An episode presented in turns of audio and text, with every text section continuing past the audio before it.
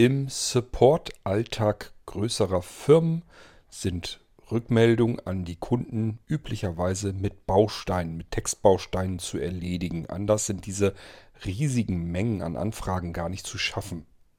Ich habe auch vor einiger Zeit solch eine Anfrage an Amazon geschickt, weil ich nämlich ja etwas an den Amazon Ökosystem sehr kläglich vermisse, was technisch gut realisierbar und umsetzbar ist. Vielleicht sind die wirklich einfach noch nicht auf die Idee gekommen. Deswegen dachte ich mir, schreib's die mal an und habe eine sehr positive Rückmeldung bekommen.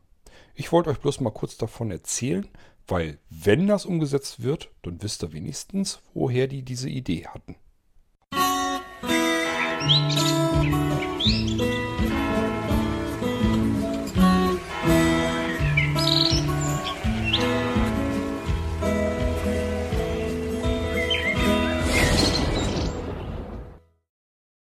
Vielleicht erinnert ihr euch daran, ich habe es glaube ich mal erwähnt, wenn nicht direkt als Folge, dann sicherlich zumindest beiläufig. Ich habe mir sowas in der Art selbst schon mal programmiert und gebastelt. Funktionierte so lala, aber immerhin hatte man einen Ausblick darauf, wie es hätte sein können. Was braucht man dazu? Nun, man braucht ein paar Squeezeboxen. Das sind Streaming-Kästchen ähm, von Logitech werden nicht mehr produziert, nicht mehr hergestellt. Ich glaube, das UIE-Radio von Logitech, das gibt es noch und das ist nichts anderes als das alte Squeezebox-Radio mit einer anderen Firmware drauf. Ansonsten, ähm, ich habe hier diverse kleine Kästchen, das sind Logitech Squeezebox Receiver. Sind wirklich so kleine schwarze Kästchen, kann man irgendwo anklemmen an irgendeinen Verstärker oder irgendwas, was Audio ausspucken kann. Und dann kann man damit Radio hören, von seinem äh, NAS-System die Musik hören oder Streamingdiensten was hören. Also ganz viele verschiedene Sachen kann man damit hören. Das Schöne an der Squeezebox ist, hat man den Server. Die Squeezebox braucht also einen Server. Das kann entweder im Internet der Logitech-Server sein, also bei Logitech selbst, kann aber auch ein lokal installierter Server sein. Man ist also komplett unabhängig von diesem Hersteller. Ich kann mir einen Logitech Squeezebox-Server beispielsweise auf meinen QNAP NAS mit installieren und meine Receiver hier zu Hause finden dann diesen Server und ich kann sie von dort aus auch ansteuern. Ja, und das habe ich auch gemacht über meine Homematic-Anlage. Das heißt, ich kann meine Squeezebox, ähm, meine Squeezebox-Receiver kann ich hier wirklich auch steuern.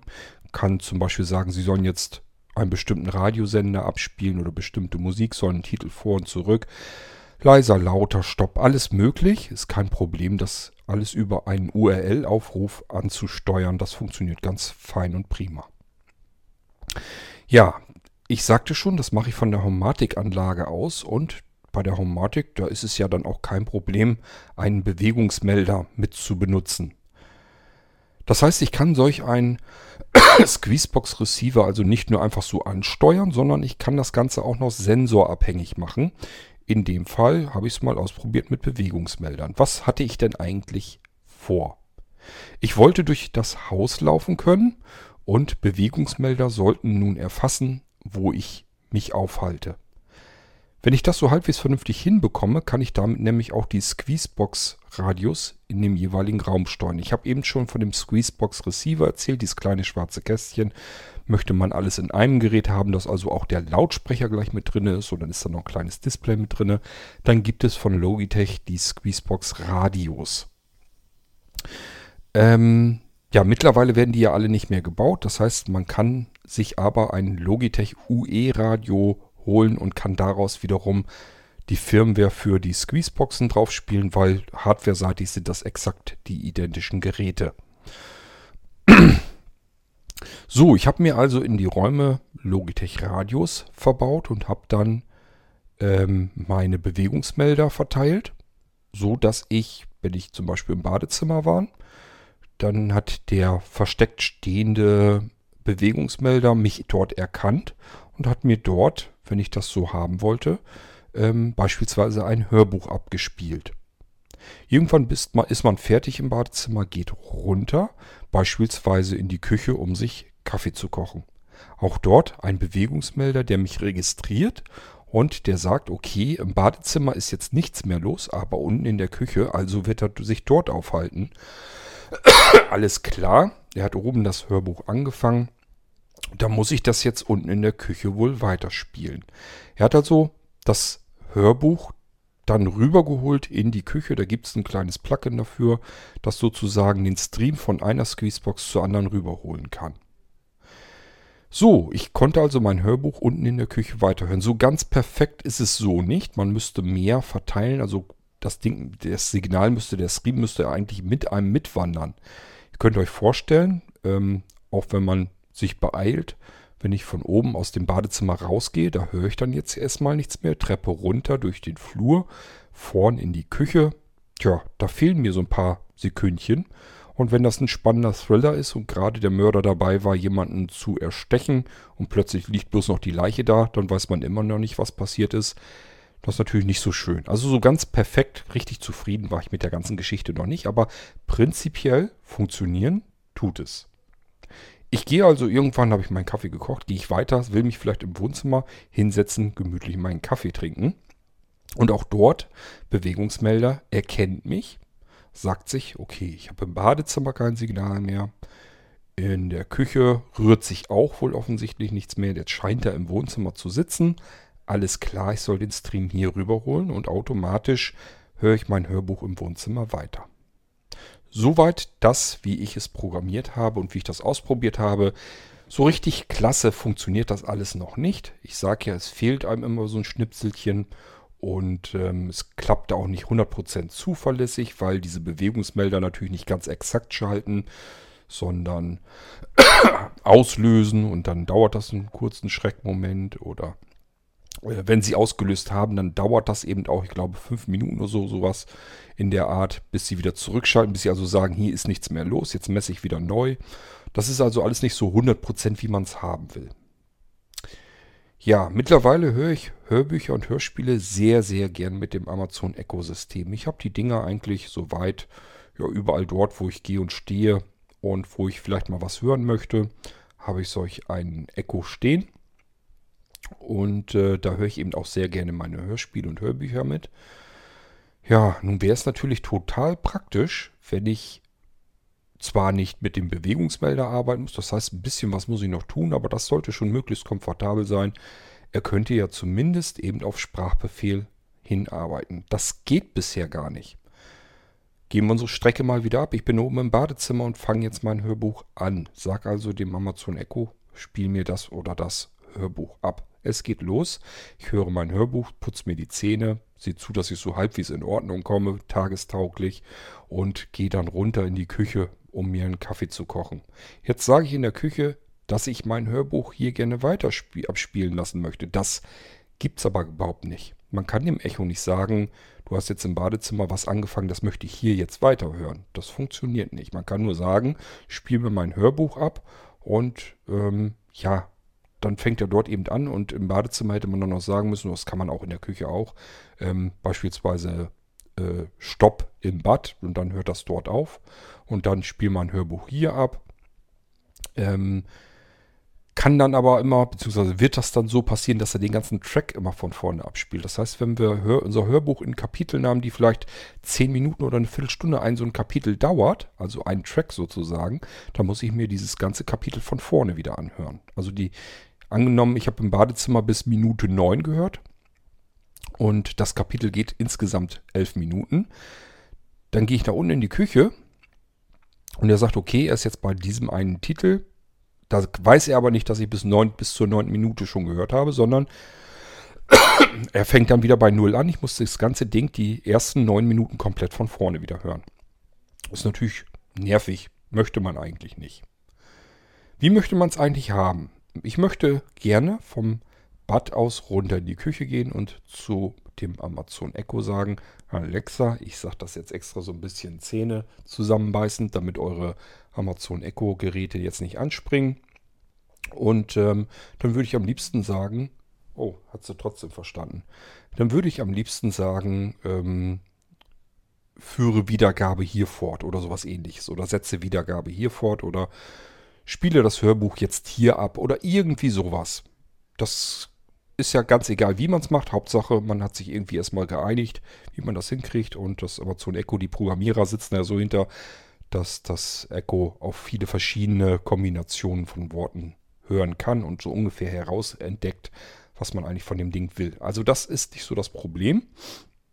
Und ähm, wenn man jetzt mehrere Geräte am Laufen hat, beispielsweise ist noch jemand im Haus und ist gerade sitzt im Büro und spielt da zum Beispiel seinen Lieblingsradiotitel, äh, Radiosender ab, dann wäre es natürlich doof, wenn ich dem ähm, Amazon Echo in der Küche sage, ich möchte jetzt hier die Wiedergabe fortsetzen und der holt sich aus dem Büro das Radioprogramm und im Badloff war das Hörbuch. Das will man natürlich alles nicht. Das heißt, hier müsste eine Rückfrage kommen. Das kennt man aber ja auch schon.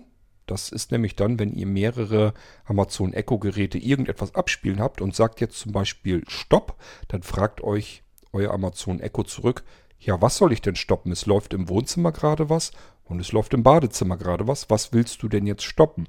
Und dann muss man eben sagen Bad oder Wohnzimmer. Das, diese Rückfrage kann auch passieren, wenn ich ein Hörbuch abspiele. Ähm, dann kann einem eben das Amazon Echo auch fragen, ja, es läuft jetzt im Bad etwas und es läuft was im Wohnzimmer. Was soll ich dir denn hier in die Küche rüberholen? Und dann brauche ich bloß noch sagen, ja, im Bad, da ist mein Hörbuch, das möchte ich jetzt hier hören. Und dann wäre es natürlich klasse, wenn sich ähm, das Amazon Echo in der Küche dieses, diesen Stream schnappt und sie einfach sagt, okay, spule ich jetzt aber mal eine halbe Minute zurück. Weil man ist ja von einem Raum in den anderen Raum. Da hat man jetzt ein paar Sekunden wahrscheinlich verloren. Reicht vielleicht schon aus, wenn man einfach nur sagt, okay, ich spule eine halbe Minute zurück von der Stelle ab, wo ich den Befehl gebe. Und dann habe ich schon eine ganz gute Chance. Vielleicht kann man es auch sogar einstellen, wie viel Zeit er zurückspringen soll. Auch das wäre natürlich technisch problemlos machbar. Wichtig wäre nur, ich hätte dann mein Hörbuch sozusagen jetzt in der Küche, koche da in Ruhe meinen Kaffee, höre das Hörbuch währenddessen weiter, gehe rein ins Wohnzimmer, setze mich hin und sage wieder, setze die Wiedergabe hier fort. Ja, und dann würde das Hörbuch im Wohnzimmer dort wieder weiter abgespielt werden, auch hier ruhig wieder eine halbe Minute zurückführend, damit ich auf alle Fälle nichts verpasst habe. So, und diese Idee habe ich dem Support von Amazon geschildert dass ich das vermisse und dass es schön wäre, wenn das Amazon Echo das könnte. Kurz darauf kam tatsächlich auch schon eine Antwort vom Support und ähm, wenn es Textbausteine waren, dann haben sie es zumindest so hingekriegt, dass es nicht danach klingt, inklusive ein paar Rechtschreibfehlern. Also es schien so, als hätte sich da jemand rangesetzt und hätte da jemand tatsächlich eine Nachricht geschickt. Aber ich sage ja, das kann man ja auch alles so faken, dass das so ist, damit jeder Anwender, der eine Anfrage stellt und auch wirklich das Gefühl hat, jemand hätte ihm persönlich darauf reagiert. Denn man möchte eigentlich keine Textbausteine haben. Man möchte schon ganz gerne, dass das ernst genommen wird, sich das jemand durchgelesen hat und darauf antwortet. Aber Tatsache ist auch, ich möchte gar nicht wissen, wie viele E-Mail-Anfragen Amazon insgesamt so kriegt an den Support und irgendwie müssen die diese riesigen Mengen ja auch wuppen können.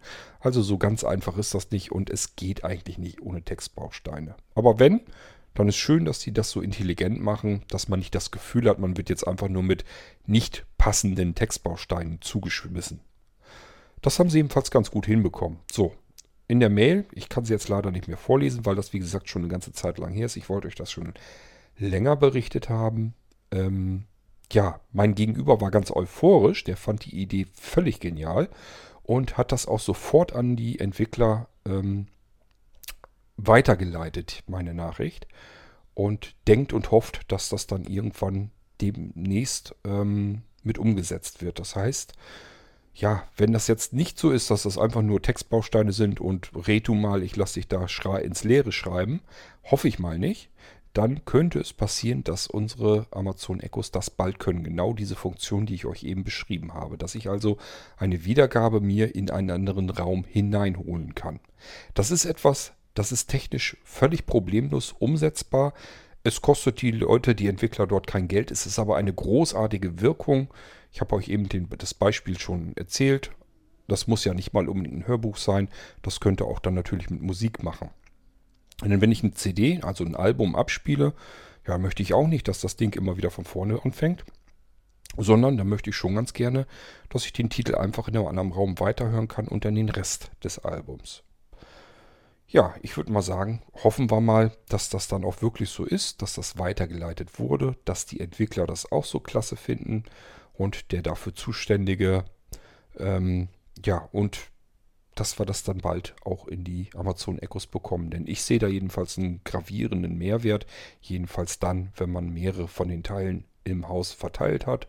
Dann kann man nämlich an jeder Stelle, wo man gerade sitzt, steht und geht, sich sein Hörbuch mitnehmen. Und ich finde das jedenfalls total praktisch.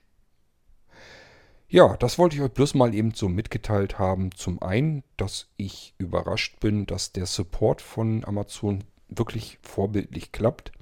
Egal, ob sie es nur mit Textbausteinen so machen oder nicht. Also sie man nehmen auf alle Fälle welche, die habe ich auch schon herauszuerkennen geglaubt. Also ich habe Amazon schon wegen anderen Dingen auch angefragt. Ähm, der Support ist immer sehr schnell. Das kommt innerhalb weniger Stunden, kommt immer eine Antwort. Und meistens auch wirklich zufriedenstellend. Also die bemühen sich da schon sehr. Und wenn sie Textbausteine nehmen, dann sind sie wirklich intelligent gewählt. Ich sage ja, da sind auch ja, äh, Rechtschreibfehler mit drin. Man hat es auch oft mit Leuten zu tun. Da merkt man schon am Namen, die haben sicherlich nicht in Deutschland groß geworden. Vielleicht sitzen die auch gar nicht in Deutschland. Kann sein, dass die den Support weltweit irgendwo machen, dass sie riesengroße Callcenter und so weiter mit haben, die dann auch die E-Mails, E-Mail-Anfragen mit beantworten. Aber scheißegal, wie sie es machen, sie kriegen es jedenfalls hervorragend hin. Vorbildlich. Also für diese Unternehmensgröße ist es eigentlich sehr ungewöhnlich, dass sie das vom Support her so gut hinkriegen. Nun gut, ja, wollen wir mal hoffen, dass das so klappt und nicht nur ich bald mein Hörbuch quer durchs Haus mit mir herumtragen kann, indem ich dem Amazon Echo einfach sage, ich bin jetzt hier, hier möchte ich jetzt weiterhören. Hier sind meine Ohren nicht mehr in dem Raum, wo ich zuvor war, also bemühe dich mal ein bisschen. Schauen wir mal, was draus wird. Ich wünsche euch noch einen schönen Tag und wenn ihr so ein Amazon Echo habt, viel Spaß damit. Bis zum nächsten Irgendwasser. Tschüss, sagt euer König Kort.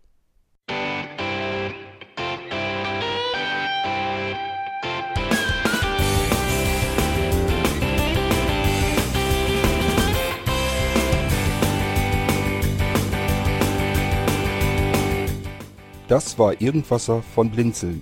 Wenn du uns kontaktieren möchtest, dann kannst du das gerne tun per E-Mail an podcast.blinzeln.org oder über unser Kontaktformular www.blinzeln.org. Blinzeln schreibt man in unserem Fall immer mit einem D in der Mitte. Wenn du möchtest, kannst du uns sehr gerne auch einen Audiobeitrag auf unseren Podcast Anrufbeantworter sprechen. Der hat in Deutschland die Telefonnummer 05165 439 461. Und wenn du uns aus dem Ausland anrufen möchtest, dann ersetze einfach die erste 0 gegen die 0049 für Deutschland. Wir bedanken uns für dein Interesse und freuen uns schon darauf, wenn du auch beim nächsten Mal wieder mit dabei bist.